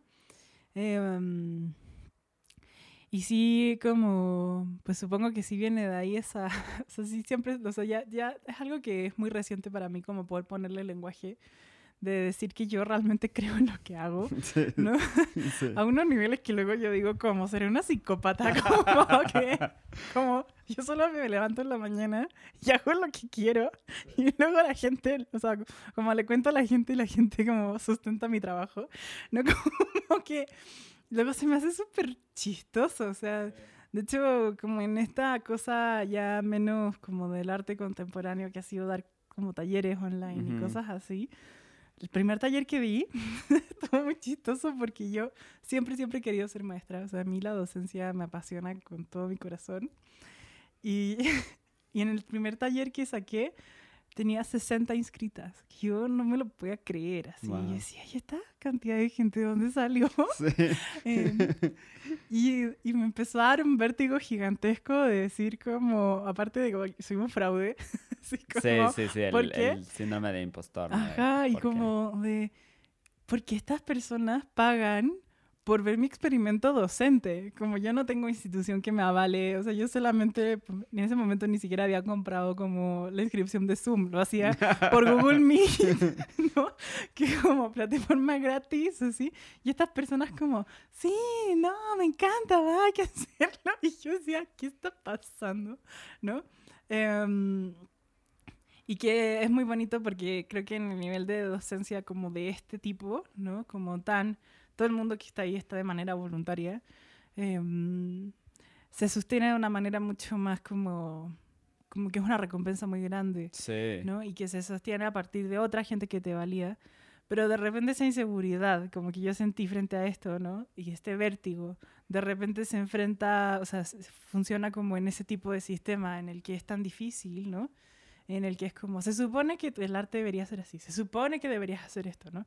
Yo también lo viví de un montón de, de maestros y de compañeros que eran como, bueno, así como ya, un momento en el que yo dije, pues me voy a hacer el callo, no de recibir esto, sino de, pues, mandarlo a donde quieran irse, ¿no? Sí. Como, va, onda, te escucho y no me importa, ¿no? Em, y también luego aprender otro tipo de dinámicas. O sea, yo tenía un, compañero que yo, o sea, de verdad se la traía conmigo, pero para todo, así. Mm. Y de repente yo estaba harta, harta, harta de esta situación. Y dije, hice una pieza y eso fue muy revelador para mí porque él o sea, llegué y lo fui a buscar. Y le dije, quiero que me digas todo lo que piensas de mi pieza, ¿no? Um, y él estaba así como... ¿Por qué? ¿Por qué, no? Y, y, y, fue muy bonito porque de alguna manera tuvimos como una conversación mucho más honesta, ¿no? Ya no era solo como el que me traía ahí un, ¿no? o sea, realmente yo creo que él no tenía ningún problema personal conmigo. Yo creo que tenía un problema como con el tipo de representación que yo hacía y mm. como tratar de reafirmarse otra vez, de decir, es que esto no. Y entonces de repente cuando yo le dije, pues dame tu opinión, la quiero escuchar, ¿no? Y, ah, eh, ah mm, pues creo que es interesante en esto, creo que aquí te pasaste con estas cosas y creo que esto sí funciona, esto no funciona y no sé qué. Y yo, va, pues muchas gracias, no sé qué, se fue. Obviamente ya nunca más me volvió a molestar, pero además fue muy padre para mí porque luego fue mirar mi pieza y decir, ah, en realidad en estas cosas creo que tiene razón y en estas otras, pues esa opinión no me importa, ¿no? Y como así fue ir construyendo un sistema de discernimiento propio, ¿no? Como que, que tuviera que ver con que cómo se, cómo, o sea, que el éxito de mis piezas, como a nivel de qué, cuál es el momento en el que yo siento que mis piezas son exitosas, es como cuando tienen que ver con lo que yo estaba buscando hacer, ¿no? Y como cuando eh, se logra, ¿no? Y que a veces también puede ser que no se logre y que necesitas la opinión de otra persona y que te diga, aunque esa persona sea tu archienemigo de la universidad, ¿no? Em, y, y, te diga cosas que luego son importantes escuchar. Y también poder decirles como que no, de una manera que, pues tranquila, ¿no? Sí. Como, ah, va, no, no lo voy a hacer. Claro. ¿No? Y también con los maestros, ¿no? Pues no lo voy a hacer. Y eso así hasta la extensión que quiera, la galería. No, esto no. No. No, no, no me- es que en realidad eso no me interesa. Sí. ¿No? Y es que esa es, esa es como justo la confianza a la que me refería, porque justo Mm. sí necesitas eso si quieres ser auténtico contigo mismo y, y como que seguir haciendo lo que tú quieres hacer. Sí. No, no, porque muchas veces el miedo al, al que te digan algo de tu obra, pues tiene que ver con eso, que vas a sentirte no aceptado o Ujú. vas a sentirte rechazado, pero pues tienes que al final ser fiel contigo mismo ante todo. Sí, total, y que eso se puede manifestar de muchas maneras Sí. también, ¿no? Y que sí, sí creo que es algo que también que se desarrolla en el hacer Sí, 100%.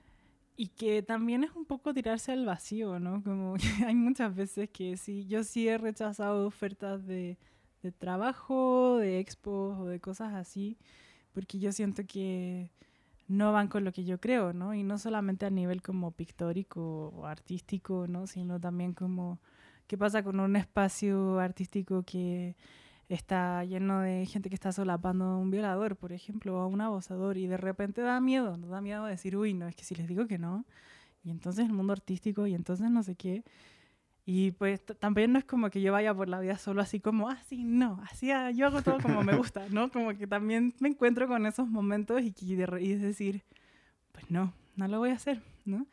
Y, mm, y también porque, o sea, creo que más que, más que de solamente tener como ese, esa decisión y como esa, como eh, integración como con tus valores también y eso. eh, obviamente eso me potencia finalmente si yo estuviera como en un espacio en el que no creo, pues me lo, lo he hecho, me lo paso pésimo cada Ujú. segundo, ¿no? Entonces mejor ya no lo hago.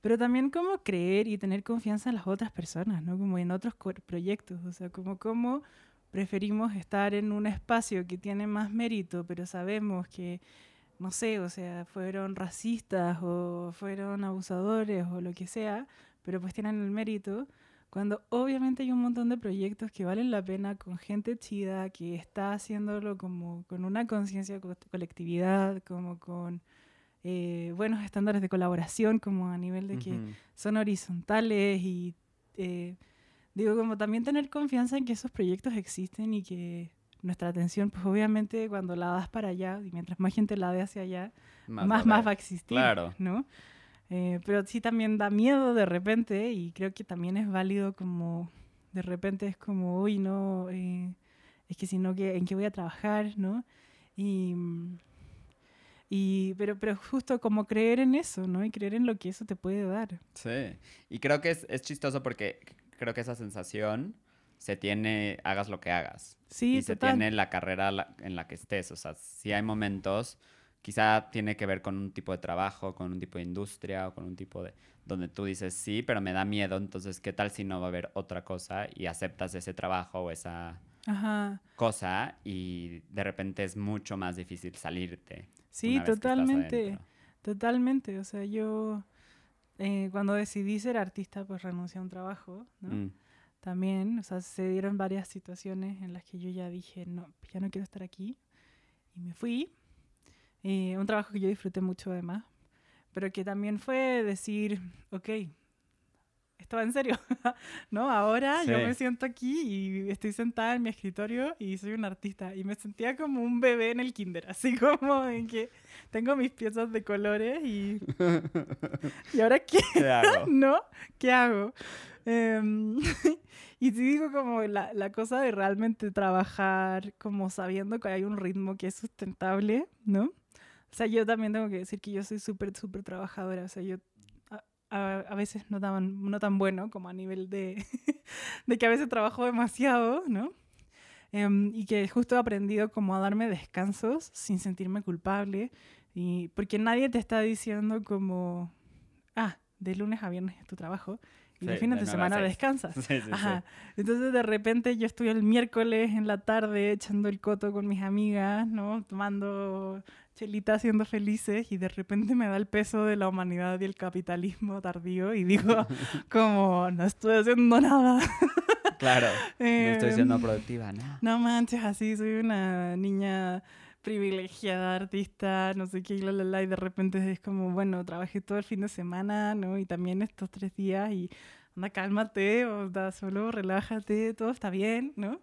También eso es un aprendizaje, como decir, uy, no, no voy a hacer nada hoy, hoy día me puedo levantar más tarde, ¿no? Em, porque pues pierdes los parámetros. O sea, yo no, a mí me gusta descansar los lunes, por ejemplo, no que es el día que todo el mundo está como, ah, el lunes es el peor día y no sé qué y qué sé yo. Y a mí los lunes me gusta tomármelo con calma. Generalmente es el día que como que no, no hago tantas cosas o voy a comprar como cositas que me faltan o tomo café, ¿no? Y ya los otros días sin chinga o el fin de semana me encanta que sea fin de semana para bordar, ¿no? Y que bordar es chamba, ¿no? O sea, Sí. bordar es mi trabajo. Entonces, como, como ah, eh, es súper loco, de repente todos los parámetros los pones tú, ¿no? Y como tienen que funcionar de alguna manera en Bonar, ¿no? Y creo que eso solo pasa en el hacer, ¿no? Claro. Y te das cuenta también, como que yo también como freelance o mucha gente haciendo freelance o trabajando como que con modos de trabajo más flexibles, al final tú eres autónomo 100% y tú decides tus horas y tú tienes que... Claro que tiene la, la ventaja de, como dices, de si un día decir no, hoy no, voy a, hoy un descanso, aunque son martes. Pero sabes que, digo, hay un deadline o tienes que enfrentarte a algo o tu Ujú. proyecto tiene que terminar eventualmente. Sí. Y quizá, ok, descanso un martes, pero el domingo vas a estar trabajando. Claro, justo, justo, y como, sí, totalmente. Y por eso yo hablo mucho de la disciplina como a nivel de, no tanto como de la disciplina como lo entendemos como algo que nos hace sufrir y que solamente es, al- es algo así como desafortunado, ¿no? Sino también como esta cosa que, que es como ponerte parámetros, saber acabar. O sea, yo sé que hay gente que trabaja en el último minuto, el último día, y manda los deadlines en el último minuto, y eso es lo que los hace funcionar. Y está bien, o sea, solamente yo no podría vivir así, o sea, yo no soy así, yo prefiero acabar tres días antes y olvidarme, pero porque finalmente a mí, yo es como odio tener besos pendientes así.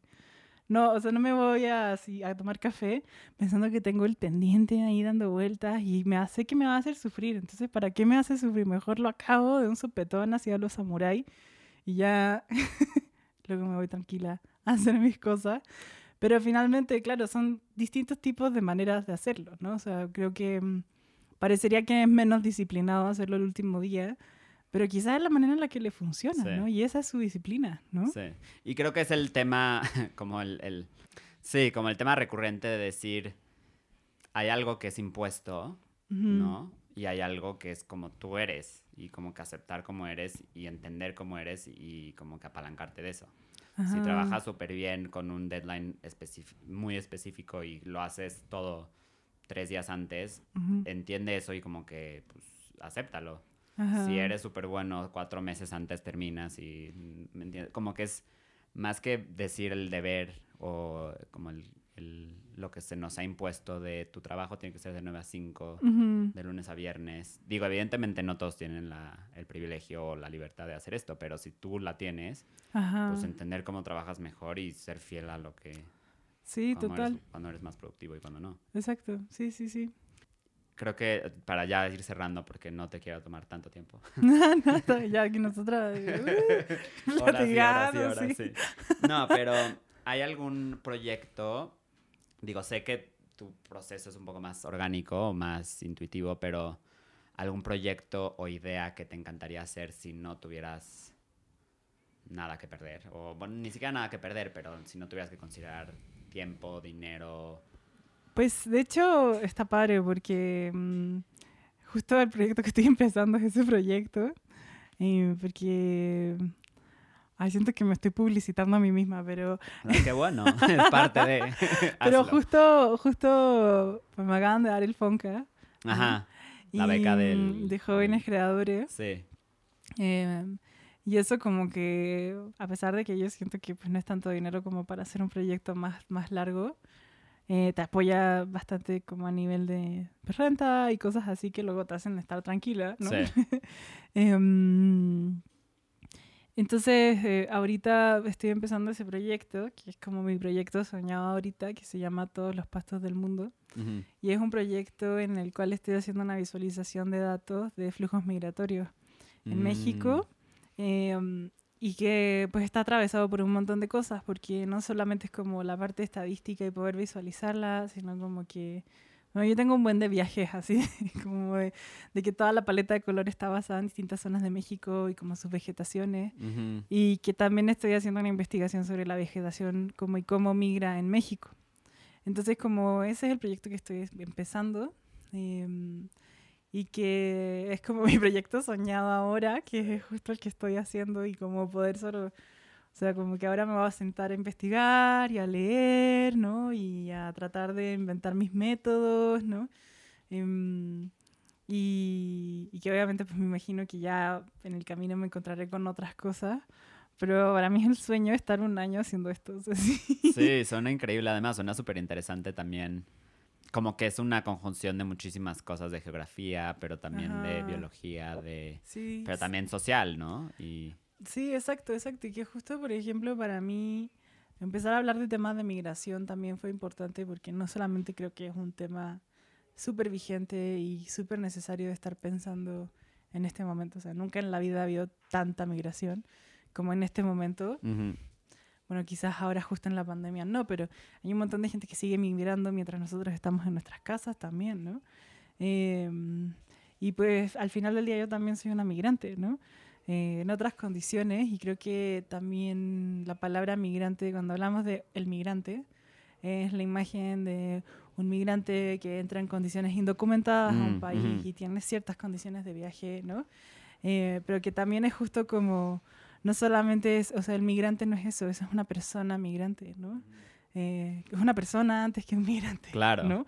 Em, y como encontrar que hay un vínculo eh, en eso, ¿no? como en los procesos afectivos de la migración, em, que, que, existe como en, en, el desarraigo y en la nostalgia y en todas estas cosas y que de repente se encuentran cruzadas por todas estas otras condiciones también. Pues creo que si yo tengo una plataforma pues, y que puedo hablar de ello, pues lo voy a hacer. ¿no? Y que creo que el textil tiene esa cualidad muy bonita, que es que yo siempre digo como que uno ve un bordado y comprende que cuando uno lo está mirando en serio con atención es como, uff, qué trabajo, ¿no? Qué paciencia. Eso es lo que siempre me dicen y que a mí me enoja un buen, pero ya se me está pasando. Ay, debes ser muy paciente, ¿no? Así como el comentario más básico sobre el textil que existe en la Tierra. Uy, qué paciente, así ya. Pero realmente sí, o sea, sí es un trabajo muy grande. Y lo que pasa luego es que las estadísticas se quedan cortas, ¿no? O sea, se quedan cortas en el sentido de que no las entendemos, ¿no? Si alguien te dice, pues en el 2018 cruzaron 138 mil personas por México y tú dices, uff, no, qué mal, es muchísimo. Pero tú no entiendes cuánto es, no lo entiendes, ¿no? Porque tu cerebro no tiene esa capacidad, ¿no? Em, entonces, ¿cómo poder crear un lenguaje en el que la gente realmente lo sienta? O sea, realmente entre como en una conexión que es casi que corporal, ¿no? Y creo que eso pasa con el bordado no solamente por porque la gente le ve y dice, oh, esto está bordado, qué chamba, ¿no? Y de repente dices, es que hay una puntada por cada migrante. Y es como, ¿qué? ¿No? Y, y las puntadas son tan visuales, ¿no? Claro.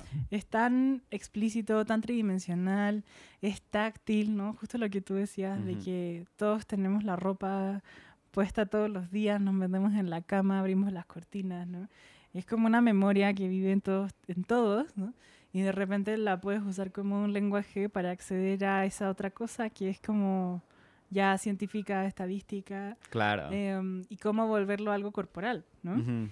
Me encanta esa idea de comunicar de una forma que no necesariamente tiene que ser como las que ya sabemos, ¿no? Exacto. Mostrando los datos nada más. Sí, porque, o sea, es como, wow, qué padre que los datos son tan exactos, ¿no? Y luego, o sea, y luego qué pasa cuando todo el mundo las ve y de repente se diluyen, o sea, se diluyen rapidísimo. O sea, estadísticas estamos viendo todo el día, ¿no? Eh, creo que, por ejemplo, la violencia de género también es una cosa que, o sea, los feminicidios en México, que es como, hay, no sé, que, podríamos decir como 300 feminicidios al día, al, al, mes, ¿no? En México, registrados, además, ¿no? Y que de repente eso es mucho, ¿no? Y de repente lo tienes que achicar para que se entienda más, que son 10 al día, ¿no? Y 10 al día es muchísimo, es todos los días, son 10. Y que esta fragmentación es mucho más efectiva como a nivel, pues sí, afectivo que, que la del año. ¿no? Sí. De repente en el año lo perdemos. Mapas de México que tienen así unos degradados de manchas rojas y son importantes, obviamente lo son, pero cumplen otras funciones y creo que hay un campo que está quedando como vacío, ¿no? Sí. Y sobre todo a nivel individual, ¿no? Como que a nivel... Que justo te iba a decir también de tu obra, como que tiene esa, esa calidad de mm, cercanía a Mm. ti. Sí, es que justo busco eso, como que... Porque digo que voy y hago una pancarta enorme que dice 138 mil migrantes cruzaron, ¿no? Y yo no digo que ese tipo de arte esté mal, ¿no? Para nada, o sea, yo creo que cumple con otro tipo de funciones que también son importantísimas, ¿no? Em, pero pues no es mi lenguaje, o sea, no es lo que yo sé hacer. Y como si yo sé hacer cosas y justo yo sé hacer narración y yo sé hacer sentimiento, pues esa también va a ser mi trinchera. Y que justo, pues si es el vínculo, es más íntimo, eh, pero pues vincula a una persona de una manera mucho más intensa y que quizá le remueve un poco más el piso que, una, que, que, que la mera estadística, porque creo que en muchos casos pasa, pues entonces también vale la pena probarlo, ¿no? Claro.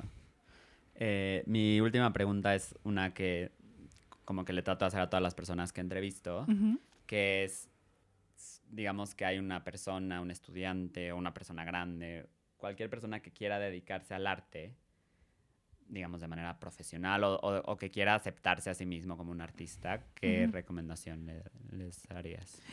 Uy, qué nervio. Em, Digo, claro que es desde tu perspectiva. Sí, desde mi perspectiva, yo diría que hay que estar muy abierto a muchas cosas. O sea, sí creo que, que de alguna manera estar abierto al- al- a lo que el mundo te tiene que entregar es una cosa fundamental. O sea, y no solamente como a nivel tus maestros, sino también justo tus compañeros, la gente, la señora a la esquina, ¿no? Como las conversaciones del metro eh, y cómo esas cosas te pueden permear. Creo que eso es algo que es súper rico y que siempre hay que estar como absorbiendo. Em, y, y también como tener una conciencia de qué es lo que estás trayendo al mundo. O sea, creo que si ya estás trayendo cosas al mundo, preguntarte para qué y por qué, ¿no? Y qué es lo que estás tratando de generar. Y creo que cuando haces eso, y por lo menos para mí ha sido como la manera de, de darle un significado a lo que hago, ¿no? Eh, sobre todo en el arte que de repente si a mí me pasa que es como, oigan, ¿y esto por qué lo estoy haciendo? ¿No? Onda, porque yo voy y hago una pieza, le cuento a todo el mundo cómo me siento, como mis preocupaciones más profundas, ¿acaso estaré loquita? ¿No? Em, y, de, y de repente pues, me, me acuerdo que pues, lo que a mí me importa es como poder usar esto como una forma de vincularme con otras personas y que sé que ese es el método, que ese es mi método.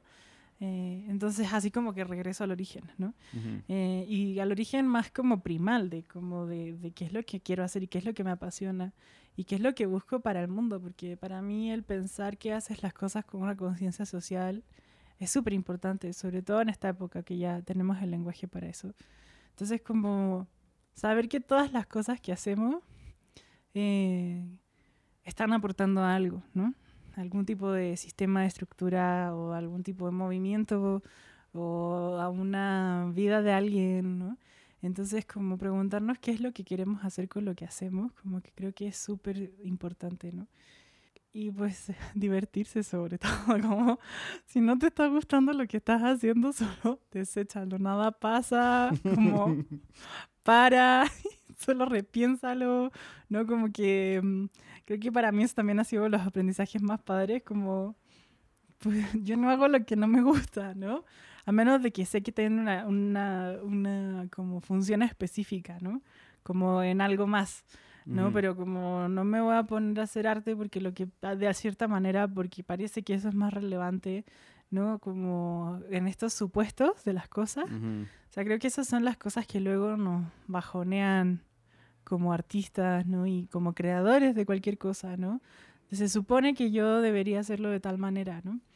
Em, sinceramente no hay método de ganar con ese tipo de búsqueda porque siempre va a haber algún tipo de suposición que es contraria Claro. a lo que tú estás haciendo. Entonces, si vas y dices, uy, no, es que tienes que hacer arte mucho más explícitamente político, porque político es lo interesante, y vas y lo haces, y de repente es como, eh, uy, no, es que el arte explícito no sé qué, ¿no? Y eso de, de ahí hasta si vendes o no vendes tu obra, o sea, creo que eh, es, es, es una búsqueda constante el estar como reencontrándose con lo que a uno le importa. Pero realmente si no lo estás haciendo porque te importa o porque crees que es interesante, eh, pues no se va a sostener, o sea, va a ser un sufrimiento total. Entonces, si tienes la posibilidad de hacerlo, pues, o sea, bye, o sea, o acábalo y ya está, o sea, y eh, haz otra cosa. entrega la pieza o tírala a la basura, deja ese proyecto ya, o sea, no, no, ya, ya solamente como sigue porque si es que estás en un vacío emocional con respecto a lo que haces cuando estás siendo artista, creo que es bien difícil, ¿no? Entonces como un poco ser como sincero, ¿no? En el hacer, eso creo que sería eso. Antonia, muchísimas gracias por, por tu tiempo y por la conversación. Ay, no, muchas gracias por, por invitarme a, hacer esto. Estoy muy contenta y muy, muy rica la conversación.